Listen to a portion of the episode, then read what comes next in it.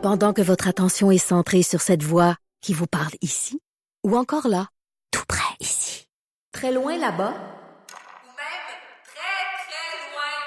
Celle de Desjardins Entreprises est centrée sur plus de 400 000 entreprises partout autour de vous.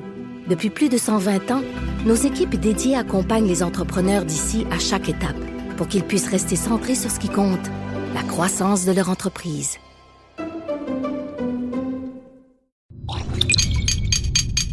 Cube Radio. Pour la prochaine heure, laissez faire le biberon, laissez faire le lavage. Elle analyse la vraie vie pour le vrai monde.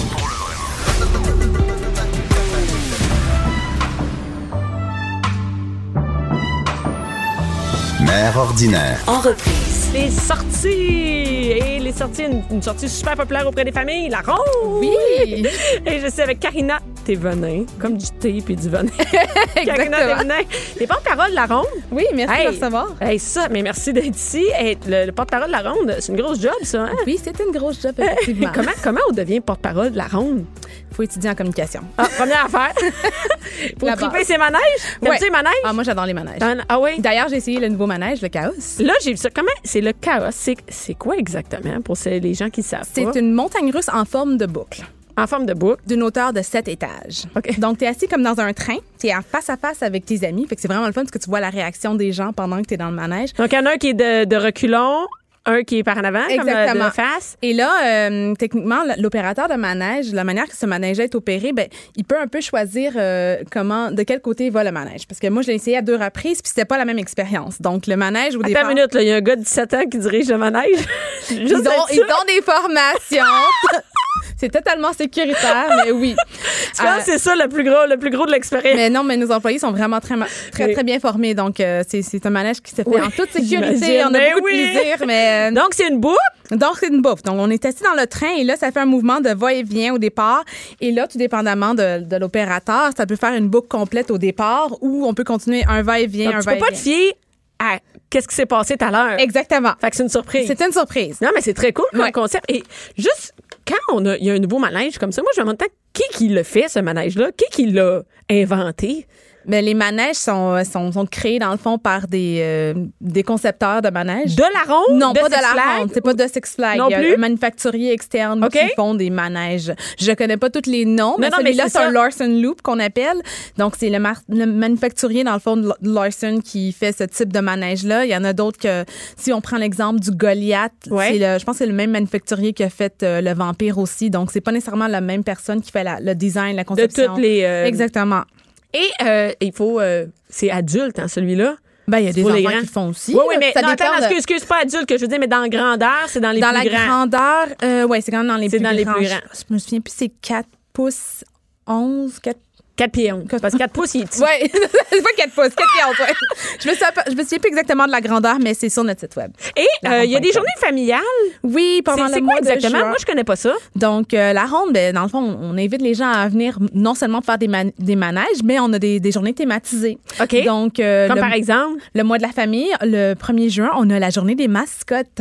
Donc, Oh! il y aura plus de 75 mascottes. Ils viennent d'où ces mascottes-là? Ces Un peu partout du Québec. Donc, euh, des, ça peut être des mascottes qui sont soit. Externes, n'est-ce Ouais, pas? Il externes. pas- on a évidemment la mascotte Ribambelle, notre mascotte, Ouais. qui va être présente, mais on a, on a 74 autres mascottes qui viennent un peu partout du Québec. C'est comme un rassemblement de mascottes? C'est la fête des mascottes. Et on a même la maison des mascottes de Granby qui va être sur notre site. Donc, les enfants vont pouvoir euh, visiter. C'est cool, que, surtout pour les plus petits, parce que des- la ronde, il y a quand même une grosse portion que c'est pour les plus grands. Hein? Ouais. Les ados, pré-ados, les petits. euh, Mais les petits, ils ont le pays de Ribambelle. Donc, ils ont leur section à eux. Ils ont des spectacles tout l'été. C'est il vraiment y a des spectacles à la. Oui, Ribambelle et les Z, ils font un spectacle sur scène. euh, donc, à chaque, à chaque jour euh, que le parc est ouvert, on a, on a des spectacles pour les enfants. Il y a aussi la journée des grands-parents. C'est Oui. populaire, les grands-parents. les, grands-parents sont populaires. Est-ce qu'ils accompagnent ou ils font des manèges? Il y en a qui font des manèges parce qu'à la ronde, on a quand même encore des manèges qui sont classiques de. de Ben oui, mais là, moi, je suis 1967. déçue. Vous enlevez, vous enlevez la pitoune. moi, tu sais, je suis en deuil, tu sais. Je suis Mais en il deuil. reste La- encore- mais Qu'est-ce qui s'est passé avec la Il y a d'autres manèges. Qu'est-ce qui s'est passé? Elle a, elle a étiré son. Elle c'était sa fin de vie? C'était sa fin de vie, malheureusement. Ah, Donc, euh, fils. Moi, j'aurais aimé ça d'en avoir un autre, tu sais. Je sais, je Tout le monde doit t'achaler avec ça. C'est sûr que tout le monde te parle de la pitoune, La vie dans, pitoune. dans le passé. Hein?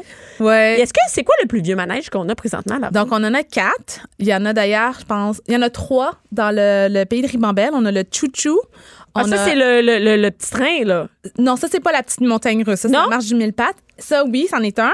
On a le Chouchou. On a les joyeux moussaillons, qui est les petits, les petits Hey, navets. les bateaux. Oui, c'est Hey, les bateaux. cute. Eh oui. Ils ont quel âge, ces vieux jeux-là? Là? Euh, 52 ans. 52 Ouais, c'est ans. étaient là 52e du saison. début? Oui, du début. Ah, et c'est quel le quatrième? Euh, on a aussi, euh, excuse-moi, le mini-rail qui fait tout le tour du parc et Oh, la oui. spirale. Et La spirale qui est- Oh mon Dieu Seigneur, oui. À date, elle, hein, on la sent. On la sent. On la sent, Mais pour la journée des grands-parents, je veux dire, euh, c'est une autres, belle journée. ben oui. oui. Oui, pour faire des manèges avec les petits-enfants. Ça fait pas le chaos, hein, les grands-parents. Il y a des grands-parents qui font le cas. Ah ouais? Ouais, on serait surpris. Mais tu sais, grands-parents veut pas nécessairement Ah non, ça veut dire 65 jeune. et Ben plus. non, ça veut dire Exact. 50 même des fois. Exactement. Mon chum, il a l'âge d'être un grand-père. Donc, ça, c'est le 15 juin. Le d'ailleurs. 15 juin, la fête des, Ouais, des, des la- grands-parents. Donc, si un grand-parent est, est accompagné d'un enfant qui a un passeport saison, alors à ce moment-là, le prix de son entrée à lui, ça va être 5 Et comment euh, et là comment ça fonctionne les passeports saison? Hey, Moi j'ai vu ça, j'ai reçu un courriel, il y avait plein de sortes de passeports saison. Tu peux-tu nous expliquer juste c'est quoi les sortes de passeports? Donc, on a des passeports saison pour justement faire, avoir l'accès à tous les manèges. Ça vient avec un stationnement euh, gratuit, une bouteille sport et ça vient aussi avec d'autres avantages comme vous avez des billets pour amener un ami euh, certains jours. euh, de- Comme un petit, petit- des- des- un livret de coupons, c'est ça de Mais chose? tu l'as pas en coupon, c'est vraiment, c'est tous virtuel. C'est électronique. Virtuel, Ouais, OK. C'est virtuel maintenant, donc euh, tout se fait de manière électronique. Vous rentrez dans votre portail et là, vous allez avoir accès à tout ça. Donc, c'est vraiment le fun parce que. Ça c'est la de base. C'est euh, non, c'est le, passeport saison or. Ah. Donc, c'est celui qui est, qui est en spécial jusqu'au 20 mai. Mais là, Ben, en c'est ce fini, moment. là. Oui, mais en ce moment, il est quand même à un prix avantageux Combien encore. ça coûte? 51,99. Ben là, c'est combien ça coûte aller une journée à ronde Bah, c'est parce que l'avantage de prendre un passeport saison, Mais c'est de mais- revenir à la ronde à plusieurs reprises. Ben Parce oui, si on regarde un billet régulier d'une journée, ça vaut pas la peine. Ben C'est non, 10 dollars de plus, vont- c'est vraiment mieux de prendre un passeport Ben saison. oui, à ce c'est. Mais ça en fait, si tu penses y aller une fois, achète ton passeport saison, c'est sûr tu vas y aller deux fois. Exactement. Au pire, tu rachètes un livre à tes enfants. Ouais. Puis en plus, la ronde, techniquement, c'est ouvert euh, six mois de l'année parce qu'on ouvre, on a ouvert le, le 11 mai Ouais. et le dernier week-end est le 27, o- le 27 octobre. Vous avez Donc, pas un party d'Halloween dans ce temps-là là? Oui, Qu'est-ce qui se le passe à festival de la frayeur. Ça dure pendant un mois. On a des maisons hantées, on a Ouais. des personnages ambulants. C'est vraiment le fun. Oui, c'est euh, j'ai vu ça. Est-ce que vous avez encore j'ai une, c'est une question personnelle. Est-ce que vous avez encore les euh, tu sais ça ressemble à des mo- disco la disco ronde, l'avez-vous encore? Discours, on est encore là. Ça existe encore? Oui. Je suis dû pour y aller. On va t'inviter, là. Ouais. Tu viendras faire un tour. Et il y a aussi les feux, les feux d'artistes, ça fait partie vraiment de, de l'activité de la ronde. A- De l'été. Oui, de l'été. Est-ce que les gens, il y a beaucoup de gens qui vont juste pour les feux, là, au Québec? Oui. Il y a beaucoup de gens qui vont vraiment spécifiquement durant cette période-là. Cette année, c'est du 29 juin au euh, 27 juillet. Donc, l'International des Feux l'Auto-Québec, c'est vraiment euh, une expérience incroyable pour tous les Montréalais. Je sais qu'il y a plusieurs personnes qui aiment voir le- les feux d'artifice de plusieurs points à Montréal. on sait que c'est populaire de partout, De mais il y a partout, aussi mais- sur le, oui, sur, comme, le site, là. sur le site, sur le lac des Dauphins, c'est vraiment le meilleur lieu pour voir les feux. le lac des dauphins, pas de dauphins. Il n'y a pas de dauphins. Il y a déjà eu des dauphins. Pas dans le lac. Il n'y a jamais eu de. Il me semble qu'il y a déjà eu des spectacles de dauphins. Oui, ça, il était dans l'aquarium. Ouais. T'as-tu connu ça, toi? Non, ben non. Non, Ben j'ai pas pas connu cette époque. tu sais que moi, j'ai connu la ronde quand il y avait des glissades d'eau. Ah, ça fait longtemps. C'est que ça, hein? Ouais. J'ai 40 ans, c'est quand j'étais petite, et j'allais. Et il y avait aussi un, un- pas le téléphérique là, qui passait. Ouais, c'était euh, téléphérique. C'est téléphérique. Ouais, il y avait les, les poteaux qui. Est-ce qu'il y a des spectacles cette année à la ronde? Bien sûr. C'est quoi les spectacles? Donc, cette année? on a, on a les spectacles de Ribambelle qui sont Oui, ça, c'est pour les petits. Ah, puis ensuite, on a la Nuit Blanche. Donc, Oh, c'est quoi, ça? euh, le 21 septembre. Donc, euh, c'est la ronde est ouverte toute la nuit, de 9 h le soir à 5 h du matin. Mais c'est pour les 18 ans et plus, par exemple. 18 ans. Non, mais c'est fun. C'est vraiment le fun. Il y a des DJ invités, il y a de l'animation, puis on peut faire De des manèges toute, la nuit. Ça Toute marche-tu vraiment? Ça Y a-tu du monde? Ben oui, c'est vraiment, c'est c'est vraiment un incontournable cet événement-là. On l'a, on l'a recommencé l'année passée parce qu'il y avait, il, il y a eu lieu il y a 10 ans et euh, on a décidé de recommencer ça et ouais, c'est vraiment un succès, c'est un incontournable. Pour vrai? et vrai. les gens, ils font vraiment Et des les- manèges à 2 h du matin, À 2 3 heures du h, matin. 4 h. Ah ouais. Toi, es-tu là? Moi, je suis là. Vraiment. Moi, je suis là toute la nuit. Et euh, c'est quoi le week-end bavarois? Les week-ends bavarois, dans le fond, c'est comme un Oktoberfest. Oh! Donc, ça dure. Quoi de euh, mieux que de prendre de la bière puis d'aller faire le chaos après? Ben, j'attendrai peut-être un petit peu, hein, mais Non, mais c'est. euh, c'est un, un week-end thématisé comme Oktoberfest où euh, on a une section vraiment thématisée où ce qui va avoir vraiment euh, de l'animation, on a un ben bavarois qui joue de la musique, il y, y a des dégustations de bière, on a aussi you know, des saucisses Des saucisses, hein? Des saucisses allemandes. Exactement, des pretzels. Donc, non, mais c'est vraiment le fun. C'est- c'est- C'est un week-end pour faire une découverte culinaire. Ben en oui, non, mais c'est le fun de faire parce que la ronde, on y va pour les enfants. Ouais. C'est le fun un peu de nous autres aussi avoir du fun. C'est le fun de faire les manèges, mais il peut y avoir d'autres choses. avec ça. Exactement. Donc, c'est ça qu'on c'est ça qu'on souhaite, dans le fond, parce qu'on veut vraiment que les gens puissent avoir une, une ex- une expérience différente à chaque fois qu'ils reviennent sur le site. oui, puis euh, avec le passeport saison, tu y vas une fois peut-être régulier où il n'y a rien de spécial. Après ça, tu peux y aller au week-end Il y a quelque chose de Il y spécial. a tout le temps de quoi spécial. Juste comme tu vas te taper des manèges toute la journée avec tes enfants, c'est quand même spécial. Et là, grosse affaire dans les nouvelles, là, McDo est parti chez vous. Oui. Qu'est-ce qui s'est passé? Cette année? Ben, ils ont décidé de partir. C'est OK, c'est eux qui ont décidé. Mais on va la- avoir un nouveau restaurant familial Tu qui s'appelle la quoi? Centrale Burger et Frites. C'est la même affaire, mais c'est pas du McDo. C'est mais- pas du McDo, mais c'est vraiment bon. Et ça, et ça vient de. Est-ce que les- il y a moins en moins de franchises? Est-ce que les, les restaurants appartiennent à la ronde ou ce sont des. On a des beaucoup de restaurants qui nous appartiennent, mais on a aussi des franchises aussi. Comme par exemple, qu'est-ce qu'on a à ronde? Il y a quoi? Subway? Ah, Subway, Ben là. oui, Subway là. On a. Hey, Avez-vous euh, vieux du lutte encore? Non. Il y a déjà eu ça, hein? Je pense que oui. Oui, il y a déjà eu Ouais, vieux du il il y Tu vois, je vis dans le passé, moi, la clown puis vieux du. Mais d'ailleurs, parlant de, de nourriture, on Ouais. a un passeport saison, euh, passeport saison resto. Mais j'ai vu ça dans la liste. C'est là, vraiment, c'est vraiment avantageux. Mais donc. je comprenais pas comment ça, comment ça fonctionne. Là, on achète notre, papa- notre passeport, par exemple, à 51,99 pour y Ouais. aller- Et après ça. Et là, tu achètes ton passeport saison à 39,99 et tu peux manger à la ronde à tous les jours. Donc, ça inclut ben là, un- tu-. Ben, à tous les jours d'ouverture. chaque fois que tu y vas, tu peux manger Ouais. là. Donc, ça inclut un Même si tu y vas pas, tu peux bien y aller juste aller manger. Il y en a qui le font.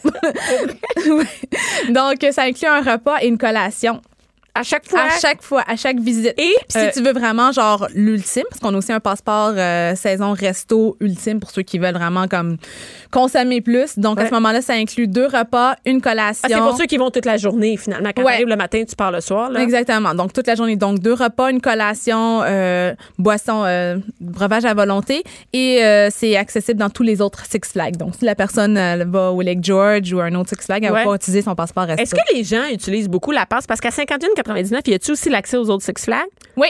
Et ils sont où, les autres Six Moi, Ben, je me suis demandé ça. Celui qui est à proximité de Montréal, il est à peu près à deux heures de Montréal, c'est au Lake George. OK. Ça s'appelle The Great Escape. Ouais. Sinon, à New York, on a aussi Great Adventure. Quand même. Ouais. Et il y en a- ils sont où, les autres? Tu sont où? Oui, il ils sont où? Alors, si on continue, on a Plus aussi loin? euh, Six Flags New England qui est à quatre heures de route. Quand même, mais. Moi, je, Tu sais, je regarde plus euh, ceux de la côte Est. Là, mais avec 51,99, quand même, tu peux dire, on va partir une fin de semaine puis on va aller faire un autre Six Flags. Exactement. Moi, d'ailleurs, cette année, j'avais été visiter une de mes amies à Los Angeles. Donc, j'ai été visiter celui de Magic Mountain. Fait que c'est Ah, le fun de cool. visiter d'autres Six Flags, de- d'essayer d'autres manèges. Mais Lake George, c'est pas loin, là. Lake George, c'est pas loin et c'est très familial. Ah oui, ça, c'est, Ouais. est-ce que vous avez des statistiques si les gens en profitent ou non? J'ai l'impression qu'il n'y a pas tant de gens que ça. Ils ont la passe, Ouais. mais, mais ils vont. Ben, on- moi, je dirais que quand même, il y a beaucoup de Montréalais qui se déplacent pour se rendre au Lake George parce que c'est vraiment à proximité, puis c'est vraiment familial. Et euh, ils ont des, des cabines aussi, donc on peut passer un week-end et dormir là-bas. ah, le c'est cool quand même. Pour, puis si on rentre dans notre argent, c'est un méchant temps. On rentre dans notre argent avec ça. Et c'est quoi le c'est quoi le truc euh, c'est quand les journées les meilleures journées pour aller à la ronde? Tu sais là moi j'ai mon truc on mais parle de le quelle après. journée? On parle des journées? où il y a moins de monde Ouais. c'est quoi c'est quoi les meilleures journées Selon moi, c'est la semaine. c'est la semaine? Moi je, moi, je miserais un bon lundi, un mardi. pas férié, c'est là les meilleures Ouais. journées. Moi, je vais te dire, c'est quoi euh, mais ma- mon truc, là, c'est le matin quand il annonce de la pluie, puis je vois qu'il pleut un peu. Ouais. Je dis aux enfants, on s'en va à ronde à matin. C'est une très bonne idée. Et t'arrives là, nous, on fait tous les manèges, il y a personne, et c'est vraiment le fun. Ben, il y a moins de monde. Non, ben, il n'y a pas beaucoup de monde. Quand il pleut, là, c'est vraiment pas populaire. Hein? Quand il n'y a pas d'orage, rien, mais il pleut un peu, il n'y a pas grand monde. Il y, a, il y a des ben, il y a des personnes qui y vont pareil, avec le petit poncho, Mais sont bien habillés, mais Ben c'est ouais. vrai. Mais c'est- une très, très bonne idée de se Au lieu d'y rendre aller à la grosse chaleur. Ouais. Moi, j'y vais tout le Une petite temps. journée de pluie, c'est Et il y a aussi, pendant les feux de l'Auto-Québec, qu'est-ce qui fonctionne bien? C'est quand les gens s'en vont regarder les, les Les feux. Toi, t'en profites pour faire tous les manèges et tu peux voir les feux, par exemple, en faisant le boomerang ou des trucs comme ça. T'es dans Ceux les qui sont airs. éloignés. Oui, Ouais, c'est ça. ouais. Ils sont ouverts, ceux qui sont Ceux- éloignés. de- exactement. C'est sûr que qu'est-ce qui est arrêté? La spirale est arrêtée pendant La spirale est arrêtée. Euh, C'est clair que la grande roue non plus est pas en fonction. Le Titan, euh, le Moi, Nord. je savais pas que la grande roue était fermée pendant Oui, parce des- qu'elle est vraiment située proche de, de, de la section où on tire les Vous feux. faites donc, les euh, feux. ouais. Donc, c'est sûr que. Donc, c'est clair que c'est. ce ne sont pas des rates- manèges qui sont en fonction durant cette période. Et euh, donc, si on veut avoir tous les détails sur les. euh, il reste des. On peut encore acheter des, des, euh, des Des passeports. passeports saison, évidemment. C'est où qu'on peut les trouver? Moi, Laronde.com. courriel. La ronde. Écoute, Évidemment, laronde.com. c'est facile. Et là, euh, il est valide jusqu'à quand? Jusqu'à quand on peut acheter de la 51,99? Euh, en ce moment, il l'est. Il l'est. Donc, Ouais. si aujourd'hui. Donc, on c'est vraiment, euh, moi, je dirais que c'est une bonne période pour l'acheter. Puis profitez-en pour acheter votre passeport euh, resto. 39,99. Ça vaut la peine. Même si ça tente pas de faire à souper. Exactement. À soir, on va aller. C'est un repas dans la journée. Un repas, une collation. Hey. Écoute, en, en, en, 10, en 10 visites, là, ça te revient à genre 10 même pas. Ben, Puis si tu y vas tous les jours, là, c'est encore Mais là, mieux. tous les jours, calme-toi, tous les jours. Jusqu'à 12. Mère ordinaire. En reprise. Et là, je suis de retour, mais avec un, j'ai- ben, un chien, un homme et un chien.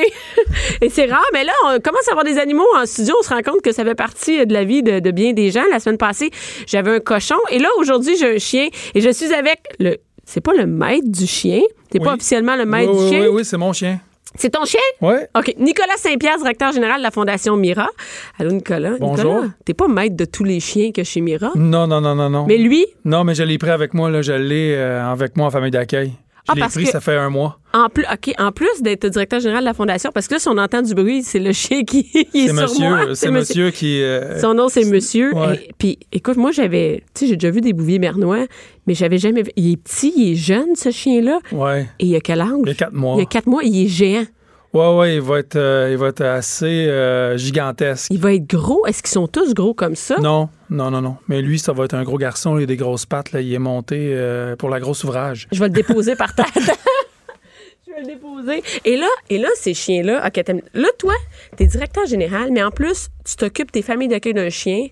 En fait, ben là, on est toute une équipe là, à la Non, fondation. je sais, mais en euh, plus, c'est-à-dire que toi, tu sais, tu tripes vraiment là-dessus. T'es pas juste assis dans un bureau. T'es arrivé ici avec le chien, t'es habillé en mur. Oui, oui, oui. Ça paraît que t'es pas assis dans un bureau. là. Non, non, non, non, non, j'avoue, euh, une chance que tu me dis pas que mon manteau était sale. Non.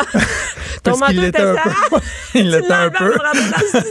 Euh, mais ouais, c'est ça. Écoute, euh, oui, je suis un passionné de chiens. euh, j'aime les chiens, j'aime ce qu'on fait. Fait que. Puis en plus, tu sais, euh, j'ai quand même euh, 300 familles d'accueil et même plus.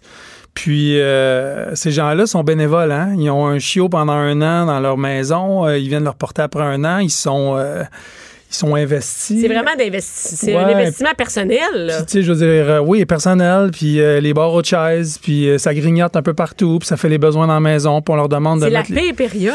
C'est une période qui est difficile. Tu sais, c'est. C'est super le fun, mais c'est difficile. Et là, Mira, tout le monde connaît Mira, tu sais. Ah, tout le monde, ici au Québec, là, vraiment, tout le monde, c'est vraiment, ça fait partie du, du paysage québécois, si on Ouais. peut dire. Ça fait combien de temps que ça existe, Mira? Ça fait euh, 39 ans. Et toi, comment t'as atterri chez Mira? Ben, je suis, moi, c'est mes parents qui ont fondé la fondation. Fait que euh, moi, j'ai atterri, euh, j'ai atterri en fait. Quand t'étais jeune? J'étais jeune. Mon père a commencé, mon père et ma mère ont commencé à, à faire euh, cette mission-là. Moi, j'avais à peu près quoi? J'avais 5-6 ans. Fait que t'as- euh, grandi j'ai toujours, avec, ouais, euh, j'ai toujours été là-dedans. Et là, toi, tu as décidé de suivre les, on peut dire, suivre les traces de la famille, si on peut dire?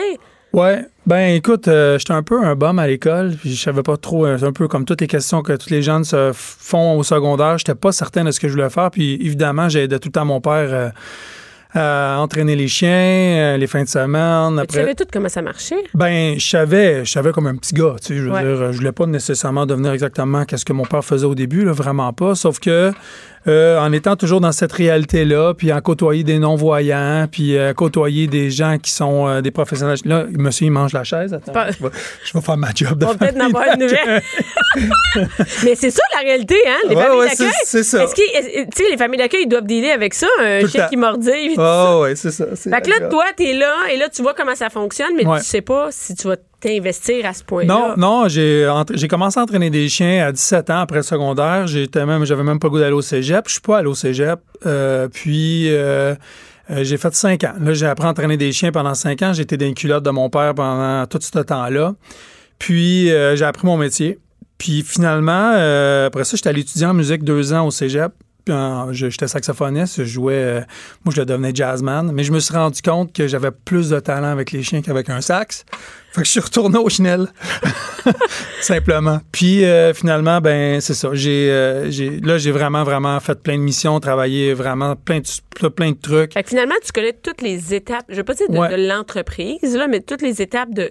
de- Ah, de- j'ai nettoyé le Mira. chenil, euh, j'ai fait ça toute mes- ma jeunesse. Après ça, ben j'ai aidé à l'entraînement, j'ai fait de l'entraînement. Après ça, ben, veux, veux pas, j'ai été un peu partout, j'ai sollicité. là. Ouais, ouais, Quand on est directeur général, c'est pas juste dans ton- on n'est pas là à entraîner des chiens, là, t'es Non. vraiment toute la mission. D'ailleurs, je m'ennuie d'entraîner des chiens parce que je, te- je dis souvent aux instructeurs euh, que je suis jaloux euh, parce que bon, c'est vraiment le bout qui est tellement le fun d'entraîner les chiens, puis les donner aussi, de faire les classes avec, euh, de les préparer. avec la gang qui vient de chercher les chiens, c'est tellement le fun. Et là, pour, Mi- tu sais, pour nous, Mira, les, chi- les- la, la- un peu la mission Mira, c'est pour les, les gens qui sont non-voyants, Ouais. OK? les, comme on- les aveugles. Et là, c'est plus juste ça maintenant. Mira, c'est pas juste euh, pour les gens, les non-voyants. Non, on est, euh, on est euh, pas mal d'un premiers à avoir euh, commencé à travailler avec les handicapés physiques aussi. Ouais. Faire les chiens d'assistance. On a commencé à entraîner des chiens qui aident à, à tirer les fauteuils, à faire de la traction. Après ça, faire du rapport d'objets, aider les gens à transférer de leur fauteuil, disons, à, à la voiture et tout ça.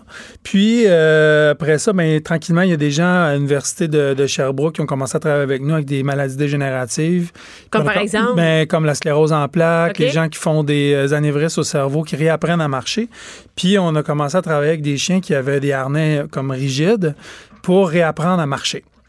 Puis, Ah, c'est euh, OK, quand t'as de la puis, difficulté, je comprends, tu tiens dessus, ouais, ouais. c'est comme des cannes vivantes là, ou une marchette, mais pas mal plus, euh, plus stimulante par rapport au fait que, étant donné que le chien initie le mouvement de marcher, euh, ça aide beaucoup les gens à, à marcher plus longtemps. Fait que les gens qui ont des maladies dégénératives comme la sclérose, euh, des fois, ça repousse le temps où est-ce qu'ils vont se ramasser en fauteuil euh, électrique. Oui, OK, ils se restent Parce mobiles. qu'ils plus gardent un petit peu plus en shape, ça les pousse à, à rester debout un petit peu plus, ça les plus, c'est plus stimulant plus motivant, finalement. là, Ouais, un ouais. chien qui a une marchette qui bouge pas, tu Fait sais. que, euh, monsieur, arrête de manger la. Oui. Puis, puis- donc ça c'est une- ça c'est un des un des trucs qui qui, qui a vraiment qui gagne beaucoup en Mais là, c'est bien beau à faire. Tu sais, là, il y a beaucoup de gens. là, on, est, on parle des non-voyants, les Ouais. gens que. Et, et là, après ça, est-ce que vous faites aussi des gens qui ont des problèmes, euh, par exemple, qui sont autistes? Oui, Oui, donc ça fait? 10 ans, là, ça fait 10 ans qu'on travaille avec euh, les enfants qui ont le spectre de l'autisme. Euh, au début, on ne on, on connaissait pas ça. On entend vraiment plus parler de l'autisme, je te dirais, il me semble plus euh, quotidiennement, là, aux les nouvelles, tout ça, là, années, là. depuis trois ans, là, on entend vraiment plus parler. Puis euh, nous autres, on a commencé à travailler. On avait un neurologue qui est venu avec nous, qui a commencé à avoir une problématique avec les enfants. Est-ce que les chiens auraient été pourrait être une façon de les aider, d'aider les familles, parce que c'est pas juste les enfants, mais c'est d'aider la le maman. milieu au complet, tout le- là. le- ouais, tout le, le milieu familial. Puis, euh, ce qu'on s'est rendu compte, mais tranquillement, on s'est rendu compte que le chien vraiment avait un, un vrai effet Mhm. sur ces familles-là. Donc, euh, puis pour nous, c'est une belle affaire parce que c'est des chiens qui se classaient pas chien guide, mais on pouvait, on peut les recycler dans les autres C'est programmes. ça, c'est pas qu'ils sont que- incompétents, là. non, c'est pas non, ça non, du tout, là. non, non, non, absolument pas. Des fois, c'est juste un chien qui a un super bon tempérament, mais il est juste trop petit pour être chien guide. Mais que je puisse le donner à quelqu'un, une petite fille ou un petit gars de 11 ans, 10 ans, puis que ça fait C'est quelque que ça chose. va faire la différence. Ben, c'est ça. Tu sais, puis hein, les chiens qui sont trop gros, euh, pour des chiens de marche, ben, je les prends pas chien guide parce que, bon, on a bien de la difficulté à rentrer ça dans un autobus ou même dans un métro Mm-hmm. euh, ou juste dans un taxi. Ben, ces chiens-là peuvent être super utiles pour des gens qui ont des difficultés à marcher. Fait que, tu sais, on, on- toutes les capacités puis le potentiel de chaque chien qu'on a, ben, on, le met, on le met au, au meilleur profit pour quelqu'un qui Pour en a savoir besoin. où il va être dirigé. Mais là, Ouais. là, ça, fait, ça fait beaucoup de demandes. Ouais, ouais, on a beaucoup de demandes. Est- En fait, on est enterré par la demande. Euh, Mira, depuis euh, cinq ans, on est, on est en moyenne, on donne à peu près 200 chiens par année. Eh, mais faut, Il faut les entraîner, il faut les donner. euh, c'est- fait que c'est une grosse, euh, c'est une grosse gestion qui est, euh, qui est assez prenante, je pourrais dire. Euh, puis on a tous les mêmes défis que toutes les écoles de chiens guides et chiens d'assistance à travers le monde. L'élevage, ben c'est pas une science exacte. Euh, tu sais, on faut produire des bons chiens, il faut que ces chiens-là les soient bien chiens sont élevés? Si on commence du début, là, le chien, là, il- il- les, par- les géniteurs Ouais, sont où? les, euh, les mâles, ils sont à Saint-Césaire dans un autre chenil où ils vivent tous ensemble, la gang de boys. OK. Euh, puis les femelles, ils sont avec les familles d'accueil qu'ils ont eu la première année. Fait qu'en ce moment, Mira, on a 50 femelles de reproduction, puis on a, euh, on a 8 mâles. OK. Fait que euh, Donc, on est là-dedans. Il faut faire attention à la consanguinité, l'état génétique. On regarde toujours les statistiques de chaque femelle avec chaque mâle. Qu'est-ce que ça donne? Si les chiens travaillent, il faut vraiment savoir, avoir un tracking sur chaque euh, Résultat, on pour savoir dire, hein? si, ben moi, je continue à coupler, euh, je sais pas, moi, Romano avec Sissi. Euh, Puis ces chiens-là, ben ça a donné juste un chien sur six qui était capable de travailler, qui ont passé... Donc, ça vaut pas la peine. ça vaut pas la peine. Fait qu'il faut que je regarde ça, faut que je regarde la consanguinité. Fait qu'on est, on est vraiment focus là-dessus pour essayer de produire les meilleurs chiens possibles pour, pour que, essayer de, c'est ça, que ça soit plus facile à entraîner, plus facile à donner. Et là, si on commence au début, là, le chien il naît.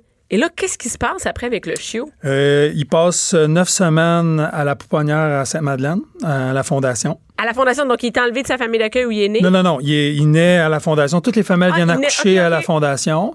Puis on a une grosse pouponnière, une pouponnière avec une clinique de santé et tout ça, une clinique vétérinaire.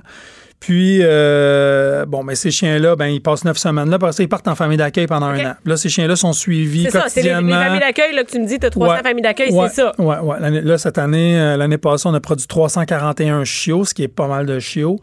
Euh, puis, euh, bon, là, ça veut dire que j'ai 340 familles. Fait que ces, gens, ces chiens-là sont suivis avec les familles, euh, euh, comment ça va, le comportement, la santé, euh, tout ça. Après ça, ils viennent, on les radiographie, on regarde ceux qui ont euh, euh, des beaux potentiels de reproducteurs, parce que faut- parce que c'est dans notre élevage qu'on fait que... Et il faut aussi trouver des reproducteurs. C'est ça, Pas... absolument. Puis après ça, ben, ces chiens-là passent un an là. Après ça, ils viennent chez nous, on les évalue. Tempérament, du comportement, les attirances. euh, Ça veut dire qu'il y a 300 chiens qui arrivent Ouais. chez Mira, puis là, ouais, ouais, il y a 300 chiens là, qui viennent, là, qu'on tourne, plus Ouais. les 80 chiens qui sont en entraînement, plus les 1000 chiens sur la route.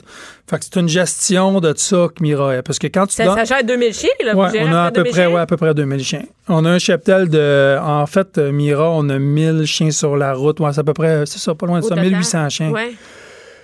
Donc, euh, ça, c'est euh, le, le- le- un, des, un des défis parce que c'est quand même du, du gros quotidien. c'est de la là. gestion. Ouais, ouais. Et là, qu'est-ce qui arrive, par exemple? Bon, le chien, il est choisi. Ouais. Lui, il s'est réglé, il s'en va avec, euh, il s'en va avec la, la- la- Vous avez fait des jumelages, j'imagine, là. Et là, un coup, il est jumelé. Il reste là combien de temps dans sa... Il travaille, c'est ça qu'on dit, un chien? En moyenne, les chiens travaillent à peu près 7 ans. OK. À peu près, parce que, bon, ça prend, disons, le chien rentre chez nous il y a un an, on l'entraîne entre 3 et 6 mois, là, dépendamment des programmes d'entraînement. Euh, puis, euh, bon, à partir de là, on donne le chien, puis après ça, on suit les chiens à vie. C'est-à-dire que la personne qui a son chien à la maison, il y a des problèmes, elle nous appelle, puis on a des gens sur la route qui sont là à l'année. Service à la clientèle. Là.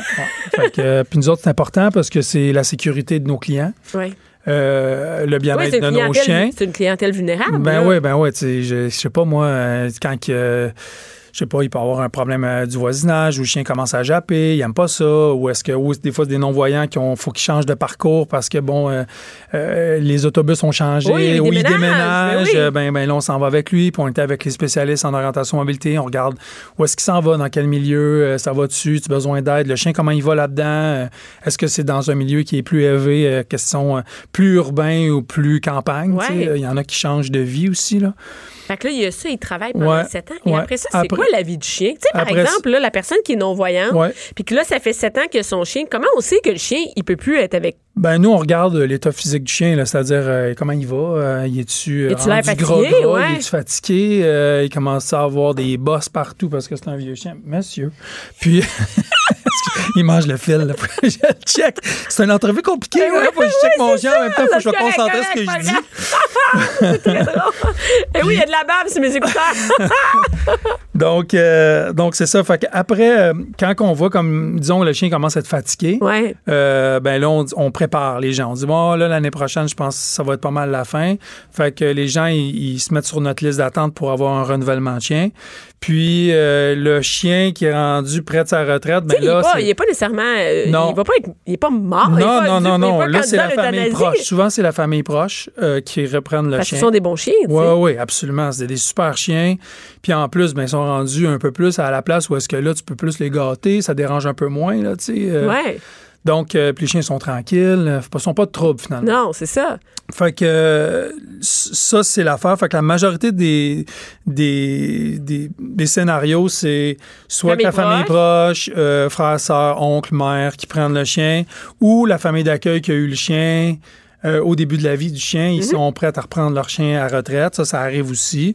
Fait que c'est une coupe de scénarios qui peut arriver. Ou des fois, mais c'est rare, mais ils reviennent à la fondation, puis il y a des gens qui ils veulent acheter des chiens retraités. Qui oh, c'est possible, Mais ça. ils les achètent pas. là. On, les, on les laisse. Vous des les chiens- placez, Des euh, chiens ouais. de 10 ans.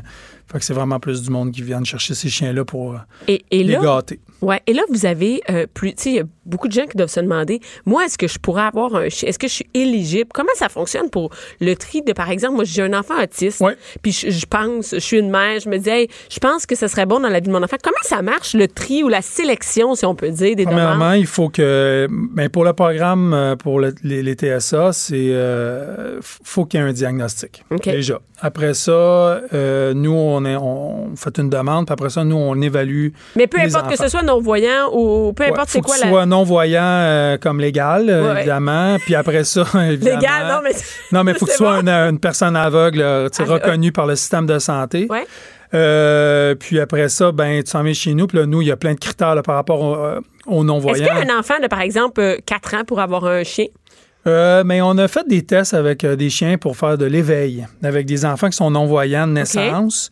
Puis euh, on a mis des chiens, on a fait un projet en France d'ailleurs là-dessus euh, avec l'Université de Toulouse. Puis on a, on regarde avec l'effet du chien avec un jeune, deux, trois jeunes enfants qui ont moins de 4 ans, qui sont non-voyants, total. Euh, aucun résidu visuel, rien. Puis on regarde voir comment que le chien est stimulé. Fait que là, évidemment, le chien n'est pas entraîné chien guide. Là. Il y a des petites bases là, de rien, mais c'est juste Si le match avec Font- un chien. ben, euh, juste de comprendre c'est quoi le corps d'un chien, Ouais. euh, de d'avoir confiance, euh, de pas avoir peur de si le chien te liche, euh, tu comprends c'est Ouais. quoi, puis de tomber à l'aise avec ça. Fait qu'on voit des belles, des belles affaires avec ça. mais on n'est pas encore rendu là. Non, parce que ben, faut, on veut voir. tu sais, on est vraiment en train de regarder dit avec que des c'est par chercheurs. exemple 11 ans et plus? C'est comment Ouais, on est à peu près des- à l'âge de 11 ans. Le, plus jeune à qui on a donné des chiens guides, c'est euh, 11 ans. C'est 11 ans. Euh, par rapport à la maturité versus, euh, versus euh, conditions visuelles, euh, conditions familiales, ça, c'est vraiment un, un- un cocktail. Est-ce Il que- faut, faut que ça marche. Est-ce que les jeunes, ils vont à l'école avec leur chien? Oui. Ouais. Ah Pas, ouais? pas les TSA, pas tous. C'est des programmes d'intégration avec les chiens. OK. Mais les non-voyants, oui. Ils vont à l'école Ouais. vraiment partout, partout. Ouais, ouais, c'est leur chien guide comme une canne. Et là, combien ça coûte un chien guide à. à- Amira, euh, c'est 30 Sa 000 vie, d'investissement. Mais c'est 30 000 pour sa vie au complet? Ouais. Ouais. Et Ouais. t'as minute, mais tu me dis toute l'équipe que ça prend. là. Tu sais, quand tu me dis les statistiques de, de Ouais. savoir, là, on a, après ça, là, il faut, tu sais, en en prend du monde, des entraîneurs, des Ouais, spécialistes, Absolument. J'ai quatre cuisiniers, euh, des femmes de ménage. des cuisiniers, ben, des cuisiniers oui. Non, des cuisiniers pour les gens, parce que les gens Les viennent gens? chez nous, sont logés, nourris gratuitement quand ils viennent chercher les Quand chiens. ils viennent faire leurs 24-48 Mhm. heures. Euh, pas c'est ça? 24-48 heures, c'est une semaine, un mois. Une semaine, un mois qui Ouais. OK, par exemple, moi, je suis non-voyante ou j'ai une maladie ne- Ouais. dégénérative. Ouais. Je vais chez vous pour. Pour un chien guide, tu t'en viens un mois.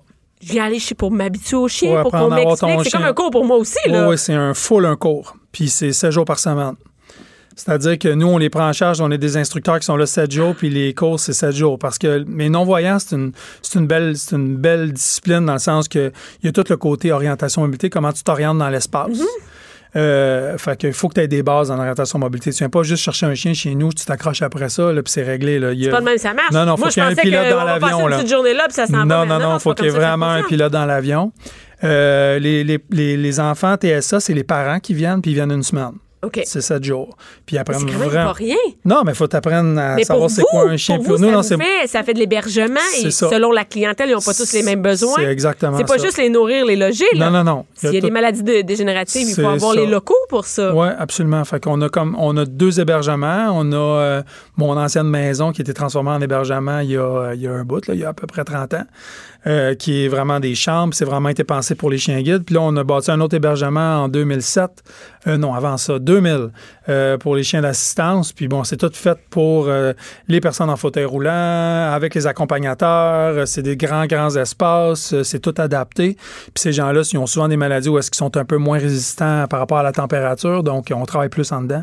Fait qu'apprendre aux chiens, apprendre aux personnes à gérer un chien qui tire, à marcher au pied, quand il y a des attirances, qu'est-ce que tu fais, de comprendre ton chien quand il est fatigué, pas fatigué, tout Hey, ça, là. C'est vraiment de la job. Ouais, là, ouais.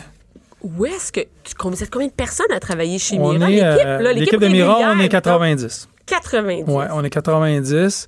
Euh, Puis bon, sur le site à la fondation, on est une soixantaine. Fait que euh, c'est euh, c'est une Mais trentaine 90, c'est le d'entraîneurs. staff régulier. Ouais, ouais. tu sais, Le gens- payroll de Mira, c'est 90, 90 personnes, deux vétérinaires, euh, santé là. animale, euh, cinq jours semaine. J'ai une vétérinaire qui travaille quatre jours, une, une, une qui fait une journée.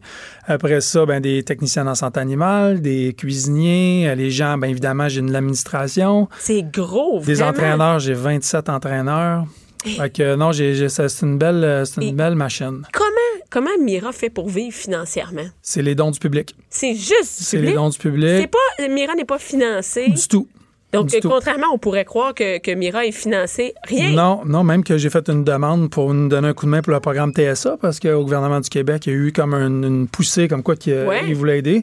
Puis euh, on a eu un refus comme quoi qu'il n'aidait pas les centres canins. Fait que je peux vous dire que je suis un peu Un frustré. centre canin. Donc, Ouais. comme ça, c'est un centre canin. Ouais, êtes un peu pet shop, c'est ça? Fait que ouais, c'est ça. Fait que là, ça, je suis pas, je suis pas vraiment content pas- de ça. Il n'y a pas de.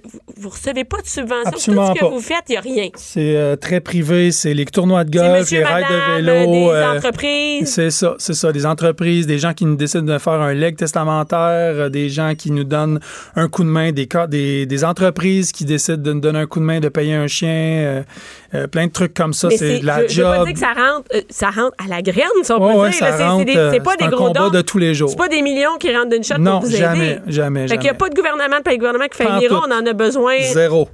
C'est terrible. Zéro. Zéro. Ouais, mais oui, c'est terrible. En même temps, je est-ce que c'est terrible? On est rendu quand même là. Puis grâce aux dons, puis à la générosité du. Québec, euh, des Donc, gens. c'est des monsieur et madame tout le monde. Monsieur dans tout le monde, des 2 piastres, des 5 piastres, euh, les crayons que vous voyez dans les centres d'achat, partout, c'est tout, euh, c'est comme ça qu'on se finance euh, depuis euh, 30, euh, quand même, fait 40 presque ans. 40 ans. Ouais. Et est-ce qu'il y a beaucoup de bénévoles chez Mira? Oui, quand même, mais toutes les familles d'accueil, premièrement. Oui, les familles d'accueil. Ouais. Nos super bénévoles. Après ça, oui, on a plein de bénévoles qui viennent donner des coups de main, qui Et- vont faire des commissions, qui font des trucs. Est-ce que si, par exemple, moi, j'écoute l'entrevue, puis j'ai- moi, j'aimerais ça donner un coup de main à Mira, qu'est-ce qu'on fait? Euh, ben, ils ont plein de façons qu'on pouvait nous aider. Premièrement, euh, si vous avez des idées pour nous donner des coups de main par rapport à des levées de fonds. OK. Euh, quand Moi, j'ai euh, organisé une levée de fonds. tu avec organises une levée de fonds avec ou- ton école, tout ça, ça c'est une façon de nous aider. Après ça, euh, ben tu- il y a du bénévolat pur là, que tu peux venir à la fondation. Euh, on a toujours besoin de familles d'accueil. Euh, puis après ça, ben écoutez, c'est après ça c'est des idées, Des- des des fonds. entreprises, euh, des Oui, les entreprises qui qui veulent décident de des donner un fonds, coup qui de main. faire des levées de fonds, Des ça, c'est bon. déductions à la source, que les employés décident de se mobiliser pour payer un chien, ben une pièce par Ça, on peut faire ça. Moi, mettons, mon entreprise, cette année, on va payer un chien Mira. Oui, oui, absolument. qu'on sait que le On chien. embarque, puis nous, on est capable de. Tu sais, il y a une entreprise qui s'appelle Twin qui ont fait ça cette année, puis ils ont payé un chien euh, qui s'appelle Sandro, puis euh, ils se sont mobilisés, puis on a fait euh, rencontrer le chien pendant qu'il était à l'entraînement, puis tout ça. Les gens l'ont vu, ils vont rencontrer le client éventuellement quand on va placer Sandro avec euh, une personne. c'est des choses que je savais pas. qui- Donc, Ouais. c'est pas populaire, mais on peut le faire. oui, là. absolument, absolument. Vous allez sur le site web, il y a toute l'information pour nous donner web. un coup de main. euh, Allez-y. Donc, c'est c'est euh, mira. mira.ca. Mira.ca. Donc, merci beaucoup, Nicolas. Ben, Puis, merci à toi, c'est une super belle entrevue. T'as vraiment un beau, Hein, il est vraiment cool, un beau hein? chien. Ça donne le goût d'en avoir. Hein? Ouais, ouais. D'ailleurs, il manque-tu de famille d'accueil? Euh, non, mais on en veut toujours. Ah ouais, hein? Ouais. on peut tout le temps être sur Toujours la être liste. sur la liste. Ça aussi, euh, c'est sur mira.ca. Oui, absolument. Ben, merci beaucoup. Merci à toi. Salut. Les hauts et les bas d'une mère ordinaire. Jusqu'à 12. Mère ordinaire. En reprise. Cube Radio. Oh mon Dieu, je suis de retour. Hey, les joies du... Je train d'arranger un, un micro. Et là, maintenant, on a parlé de sucre avec Jonathan Garnier. Et là, on va parler... On va parler, en- on va parler de dents. hein. Ça, c'est un sujet qui, à la radio, on les voit pas. On, on, parle, on, on sait pas trop comment euh, aborder le sujet. Euh, et là, je suis avec l'orthodontiste Florence Morrison. C'est comme ça que je dis ça, Morrison. Eh, mais parce que c'est comme un peu anglophone. Est-ce que vous êtes anglophone? Non, Vous pas êtes- du tout. Pas du tout. Ah, ben, je sais, j'entends. la- la- la- juste à, à vous approcher un petit peu. Et là, vous, vous êtes une orthodontiste. Et pourquoi? euh, c'est mon recherchiste, euh, Alex, qui nous a un peu mis la puce à l'oreille avec ça en, en, en, nous, en nous amenant que l'orthodontie, en fait, les dents, pouvaient être reliées à l'hyperactivité chez les enfants. Et là, ça, ça m'a surpris parce que, ben, tu sais, moi, je suis mère de famille, j'ai trois enfants et je me suis dit, Colin, il pourrait-tu avoir un lien? Est-ce que c'est la première fois que j'entendais ça de ma vie et je suis sûre qu'il y a plein d'autres mères qui ont rarement entendu que, les dents pouvaient être reliées à un trouble d'attention ou à une hyperactivité. Ça vient d'où, ça? Euh, en fait, c'est que- moi une question que j'aimerais vous poser, puis Ah j'aimerais ouais? poser au maire euh, ce matin, Ouais. c'est est-ce que votre enfant est agité? Est-ce qu'il a du mal à se concentrer? Euh, Est-ce qu'il se met facilement en colère? Mais ça, c'est les euh, enfants. C'est. Des enfants. On a souvent tendance à aller directement regarder pour un trouble déficitaire Ouais. de l'attention, mais si on se mettait à regarder leur sommeil, Ah, donc Et- ça serait relié. L'orthodontie, le sommeil, l'hyperactivité. Ouais. Mais ou- Oui, c'est vrai que c'est une bonne idée. Et des fois, c'est euh, c'est nouveau pour moi parce que c'est drôle, cette semaine, je moi, chez nous, on dort tous ensemble. Donc, c'est du dodo à cinq, à cinq personnes dans la même chambre. Donc, mes trois enfants dorment sur leur, euh, leur matelas dans la chambre. Et, et, et je, me suis réveillée dans la nuit parce que j'en entendais un dormir agité. Et là, après ça, là, quand tu t'endors pas, t'es réveillé, j'entendais l'autre enfant qui grinçait des dents. Et là, j'entendais les bruits de tout le monde durant la nuit. Je me suis dit, c'est pas tout le monde nécessairement qui a un sommeil réparateur et calme. exactement. Et, et, et ça, c'est relié finalement, le sommeil avec l'hyperactivité. On penserait l'inverse, hein? Parce que En moi- fait, euh, c'est co, c'est co-relié. C'est Ouais. que les symptômes de, euh, du déficit de l'attention se recoupent avec les symptômes d'un enfant qui a des troubles respiratoires du sommeil. Alors, un enfant qui va être euh, hyperactif, Ouais. un enfant qui a un trouble de sommeil, vous comme moi, quand on dort pas bien, on va vouloir aller dormir, faire Ouais, on, est, on est plus, on est plus euh, mou, hein? Oui, on est moins en forme, on n'est pas hyperactif. Et un enfant, par contre, lui, sa façon de combattre le sommeil, c'est de bouger. Donc, un enfant qui a eu un mauvais sommeil va avoir de l'hyperactivité. Lorsqu'un enfant a un mauvais sommeil, il va souvent avoir un retard scolaire parce que il y a de la difficulté à retenir l'information. Mais ça, on l'a. Ça, nous, même chez l'adulte, on le voit. On a de la misère à lire, on a de la misère à. à- Oui, concentrer, c'est une chose, mais il y a aussi, pendant notre sommeil, hein, il y a certains stades de sommeil qui nous permettent de retenir l'information et de la potentialiser. Et lorsqu'on a un sommeil qui est très perturbé, certains stades de sommeil qu'on appelle le sommeil paradoxal, qui est le sommeil de rêve, va être très fragmenté. Il va empêcher la consolidation des événements, des apprentissages de la veille. Donc, la courbe d'apprentissage de ces enfants-là va moins bien se faire parce qu'ils n'auront pas retenu l'information et en plus, ils la retiennent moins bien parce qu'ils sont moins bien concentrés. Donc, tous ces symptômes-là ressemblent énormément aux symptômes des troubles déficitaires Mais de là, l'attention. quand, quand là, euh, si toi, tu me dis ça, je veux dire, il y a d'autres. Les, les professionnels de la santé le savent. Oui. Bon.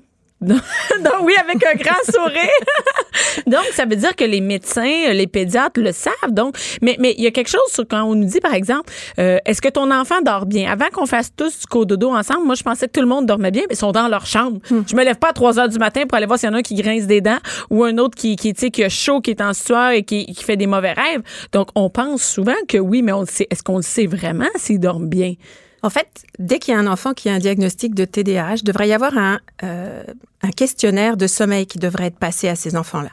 Et suite à la lecture du test de sommeil, on devrait savoir s'il y a une suspicion ou pas qu'il y a un trouble respiratoire du sommeil. À ce moment-là, l'enfant devrait être référé euh, chez, avec un pneumologue pédiatrique hein, pour que son sommeil soit investigué. Soit évalué pour, pour vrai. Donc, c'est pas on le couche dans sa chambre puis il se relève jamais de la nuit. On, on peut Non. penser qu'il dort bien, là. Oui, c'est ça. Puis c'est pas. Il y a quand même quelques enfants qui ne ronflent pas, mais qui vont quand même faire des troubles respiratoires du sommeil. Donc c'est sûr que c'est important à questionner, à regarder certaines morphologies, parce que c'est sûr que on va retrouver certaines caractéristiques euh, des enfants qui présentent des troubles respiratoires du sommeil. C'est sûr que moi, quand les enfants viennent en consultation d'orthodontie au bureau, euh, systématiquement, quand on les rencontre, j'ai même pas besoin que les parents remplissent le questionnaire. Dès que je les vois, je vois certaines caractéristiques. Je vais poser la question aux parents est-ce que l'enfant ronfle? Est-ce qu'il a un sommeil calme? Est-ce qu'il se réveille plusieurs fois dans la nuit pour aller aux toilettes? Et de là, on fait remplir le questionnaire de sommeil. Ce qui est dommage, c'est que ce questionnaire-là n'est pas rempli systématiquement lorsque l'enfant est évalué pour un trouble déficitaire de l'attention. Mais, mais on le catégorise vite, le trouble d'attention. C'est-à-dire que même moi, je l'ai vécu avec ma fille. Donc, on fait, euh, bon, il y a un trouble d'attention en classe, ça écoute pas. Ben, allez voir le médecin, là, puis réglez ça vite, vite, vite, là. Oui, parce que c'est facile, on Ben donne une je- pilule. Ben, je le sais. Et, et juste trouver des, des moyens d'adaptation, euh, vérifier le sommeil. Est-ce que, est-ce qu'elle se sent bien? Est-ce qu'il y a des problèmes avec les amis? Et là, comment le sommeil peut être relié à l'orthodontie? Comment ça vient, ce lien-là? Parce que euh, t'es orthodon- orthodontiste, Oui. c'est ça? Mhm. Donc, Oui, comment oui. ça peut venir? Parce que là, on n'est pas dans les poumons, on n'est pas dans les problèmes pulmonaires. Comment c'est relié, En ça? fait, c'est que tout rétrécissement des voies aériennes va euh, potentialiser ou entraîner un trouble respiratoire du sommeil. OK. Alors, les causes sont différentes. On parle de l'obésité, on parle des, des amygdales qui sont très, très grosses et on parle également d'un palais qui est très étroit.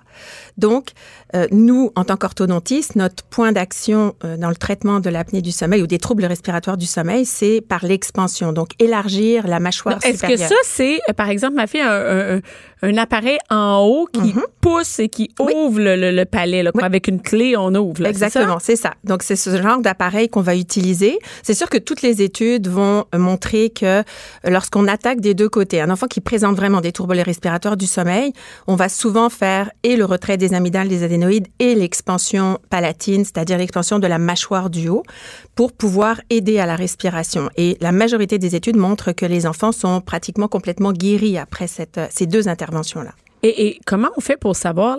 Parce que.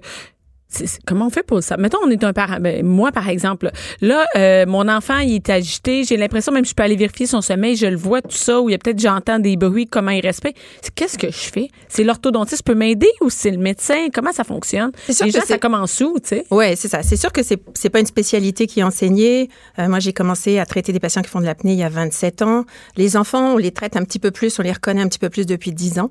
C'est sûr qu'un enfant qui ronfle systématiquement, très fort, toutes les nuits, euh, qui a un sommeil agité, le lit est un véritable chantier le lendemain matin, euh, qui a de la difficulté à se concentrer, à, à rester sur une tâche, qui bouge tout le temps, ça devrait allumer des petites euh, sonnettes ça, d'alarme ça, aux parents. ça, en allume.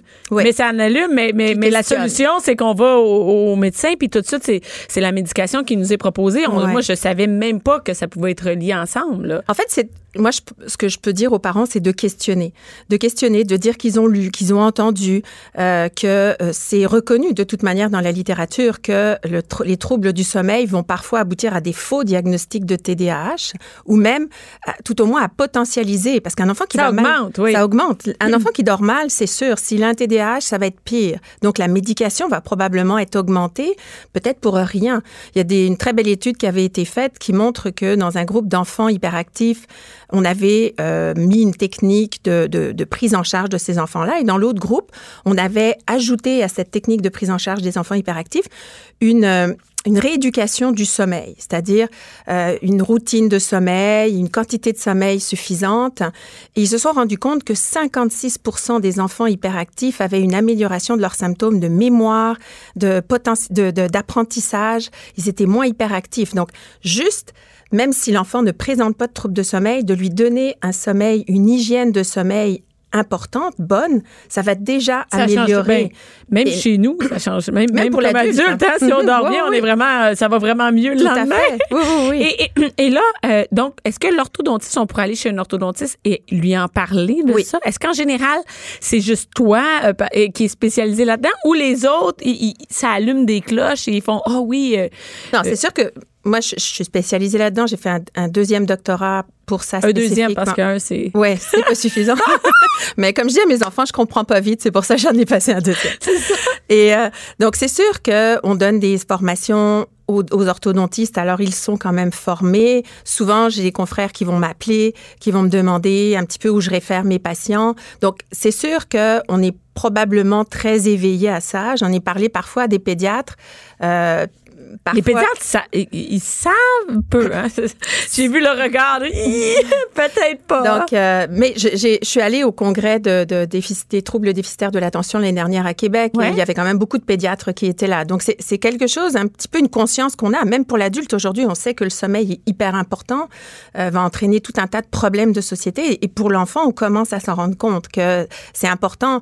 Moi, je, je répète 50 fois par jour aux enfants, c'est deux heures avant le coucher, pas d'écran, que ce soit un iPod, que ce soit un Et iPad. le nombre d'enfants qui s'endorment avec, Avec un ça. iPod Mm. ou, un, un- ou la, télé, la télé ou un iPad, je d'après moi, c'est le soir qu'ils s'en servent le plus. Là. Exactement. Et quand je leur dis ça, je, je vois les parents qui les regardent de dire tiens, je te l'avais dit, mais bon, si Florence le dit, peut-être ça va mieux Oui, marcher. oui, oui, c'est ça. Mais ça, c'est parce que la lumière vient trop stimuler le cerveau et le cerveau ne peut pas se mettre dans un état de sommeil. Donc ça, c'est capital. Et parfois, les enfants, les ados me disent, ouais, mais c'est pas grave, je baisse la lumière sur mon cellulaire. Non, non, c'est, c'est pas de cellulaire ou pas de iPod, pas de iPad euh, avant deux heures avant de se coucher, qui est pas de télé dans la chambre, qui est pas le cellulaire sur la table de nuit non plus, parce que ça vient, même s'ils s'en rendent pas Ah, ben non, mais c'est là. Ben, c'est pareil pour les, adultes, c'est là. C'est ça ça fragmente. Puis on Ça le fragmente. regarde, c'est pas vrai. Il peut pas être sur la table de chevet, puis ton enfant le regarde pas, c'est impossible.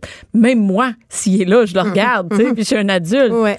Donc, ça va vraiment ensemble. C'est tout. en- Et, et- et là, tu me disais, juste avant qu'on entende non, qu'il y a c'est- élevé le nombre de, de patients, si on peut dire, de clients là, qui viennent en orthodontie, des enfants qui, ont, qui sont diagnostiqués pour des troubles d'attention. Ah oui, moi, il y a 27 ans, quand j'ai commencé, c'était vraiment le- peu d'enfants chez qui on avait, euh, on voyait qu'il y avait du vivance, du concerta ou peu importe. Aujourd'hui, c'est pratiquement un enfant sur trois. Mais ça, c'est pas une, pas une statistique que je sors. C'est moi mais- dans ma pratique. Et, et nous, tout de suite, maintenant, quand il y a un diagnostic, on pose des questions sur le sommeil parce que on sait que soit on va peut-être permettre de retourner à l'envers et de faire en sorte que l'enfant ne prendra pas de médication, soit on va aider à ce que euh, il n'ait pas besoin d'une Parce que c'est pas parce que c'est pas parce qu'il y a la médication qu'il va mieux dormir le soir. Là. Mais Ça n'a rien à voir. Même, même souvent, ce sont des psychostimulants. Donc souvent, l'enfant a du mal à s'endormir. Donc ils prennent de la mélatonine pour pouvoir s'endormir. Mais la mélatonine ne fera pas qu'ils ont un pas sommeil. miracles, non. Non, c'est ça. Le sommeil va être fragmenté. Et on sait, il y a plusieurs études qui ont montré que les enfants qui sont médicamentés vont avoir un moins bon sommeil. Alors, c'est comme une roue qui tourne sans arrêt. On leur donne un moins bon sommeil parce qu'on leur donne un médicament pour être plus concentrés. Et je, je veux pas dire là non plus, je veux pas que on pense que les, les enfants n'ont pas besoin de ce médicament. Il y a des, des enfants qui Des ont cas, oui. vraiment Mais en fait, il faut, il faut en fait résoudre toutes les, ah, je sais pas, vérifier si toutes les autres causes sont, sont on dit ça, comment on dit ça? On les- Éliminer. Éliminer les Mhm. causes, oui, c'est ça, Ouais. pour qu'on en vienne. OK, là, là, c'est certain que c'est ça. Mais moi, par exemple, tu sais, on m'a proposé ça pour ma fille, mais on, on a réglé euh, d'autres causes et on il y a personne qui m'a offert de dire, hey, peut-être qu'on pourrait aller voir d'autres causes. Est-ce qu'on, peut-être qu'on pourrait aller voir le sommeil, par exemple? Personne me dit ça, les broches, l'orthodontie, personne m'en a parlé, tu sais. Et c'est fascinant à quel point on va vers la médication sans même euh, éliminer ces Oui, causes-là. parce que quand j'étais au congrès de, de troubles de déficit de l'attention à Québec la- l'année dernière, j'ai posé la question à savoir est-ce que systématiquement des tests de sommeil ou pas, pas un test, mais au moins un, un questionnaire de sommeil était passé? Et on me disait que oui. Puis en appelant dans les cliniques, je me suis rendu compte que c'était pas systématique. hein.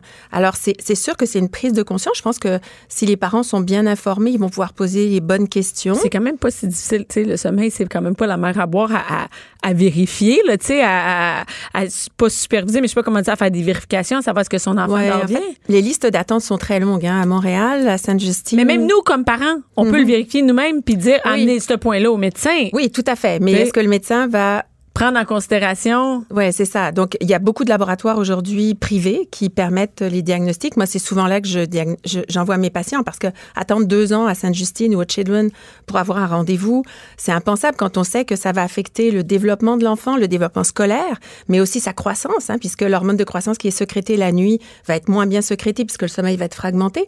Donc, ça va avoir un effet vraiment très dramatique sur l'enfant si on n'intervient pas rapidement. Et c'est tellement peu de choses C'est pas. ben, quand on, on sait qu'il y a le problème, la solution est tellement facile que c'est c'est dommage qu'on en Est-ce qu'il y a des adultes qui, qui vivent ça Mhm. Et qui ça pourrait être réglé à l'âge à l'âge adulte finalement? Oui, tout à fait. Moi, j'ai des patientes qui étaient médicamentées pour des troubles déficitaires de l'attention, qui se sont retrouvées à être diagnostiquées également pour l'apnée du sommeil. On les a traitées en orthodontie. hein. donc, on parle chez l'adulte de chirurgie des mâchoires où on va avancer les mâchoires. Donc, on a mis des broches, on a fait la chirurgie. Elles ne font plus d'apnée. Elles ne prennent plus de médication pour le trouble déficitaire de l'attention parce qu'en en fait, c'était relié à leur apnée du sommeil. Est-ce que euh, les est-ce que comme adulte, on le sait qu'on dort mal? Est-ce qu'il y a toujours un symptôme, par exemple, de, de, de- d'apnée du sommeil où il pourrait ne pas avoir d'apnée et on dort mal, on respire mal puis on ne sait pas? Oui, mais en ça? général, en général, la personne concernée est la dernière à le savoir. C'est Ah plus oui? souvent son entourage qui va lui le dire que le ronflement dérange ou que la personne arrête de respirer. C'est plus souvent la conjointe ou le conjoint qui s'inquiète et qui, euh, qui a dit à la personne, bon, ben, faut que tu ailles consulter. Mais il y a une présence d'apnée du sommeil. Oui. Et, et, et, et, et toi, t'envoies des adultes qui règlent. Ça me, ça me fascine de. Moi, j'ai jamais entendu ça. J'ai trois enfants, donc le nombre de parents qui doivent avoir aucune idée que ça se peut, c'est quand même euh, fascinant quand on donne. Ouais. la médication. Il y a un gros nombre de, de- de- d'enfants qui ont la médication là. Un enfant sur cinq hein, qui, a, euh, qui, a, qui ronfle et qui a un TDAH fait de l'apnée du sommeil. C'est énorme. Et c'est pas. Est-ce que c'est nécessairement relié à l'orthodontie? Est-ce que l'orthodontie peut peut euh, régler le problème à 100 Euh, L'orthodontie seule, c'est rare que ça puisse régler. Comme je disais tout à l'heure, c'est plus l'orthodontie combinaison, hein. oui, et l'ablation des amygdales, des adénoïdes. Et là, par exemple, là, il y, a il y a plein de mères qui nous écoutent, font Oh my God, je pense que je pense que moi, moi, ça- je veux savoir, je veux consulter. Où on peut trouver ces réponses-là? Si c'est pas nécessairement notre orthodontie à côté de chez nous, c'est par exemple ton bureau à toi, c'est où? Moi, mon bureau est à Saint-Hubert. Et là, euh, c'est sûr que bon, les, les patients viennent en consultation et par la suite, nous, on les réfère directement. On n'a pas besoin de passer par un médecin. Moi, je peux les référer directement en clinique de sommeil où l'enfant va être investigué. C'est sûr que si c'est, euh, j'ai l'impression que c'est pas tout à fait euh, des troubles respiratoires du sommeil ou tout au moins pas de l'apnée, on va, il va, ils vont être investigués par un pneumologue spécialisé en sommeil qui lui va déterminer quel type de trouble l'enfant a. donc, ça se peut d'aller directement chez l'orthodontiste Oui. et de dire, bon, moi, je, je veux en avoir, au moins avoir une consultation pour être certaine. Mhm. Et là, euh, où on peut vous rejoindre? Donc moi, je suis sur la rive sud, Florence Morisson, 450-656-5016, poste 2. Et C'est- est-ce que est-ce que tu est-ce que es sur Facebook? site- Sur- Oui, on a un site Facebook, on a un site Internet et les patients peuvent poser des questions sans problème sur le site que, Facebook. la, est-ce que la clinique s'appelle la, clinique Florence? Ah, Oui, Florence Clinique Morisson. Florence Morisson. Ben, merci beaucoup, Florence. Euh, Tu, là, tu viens d'inquiéter plein de mères. Ou, Oui, ou de, ou- ben, peut-être rassurer après, peut-être Ou que qu'elle se questionne et c'est ça qui est important. C'est ça qui est important. Merci beaucoup, Florence. Merci. Cube Radio.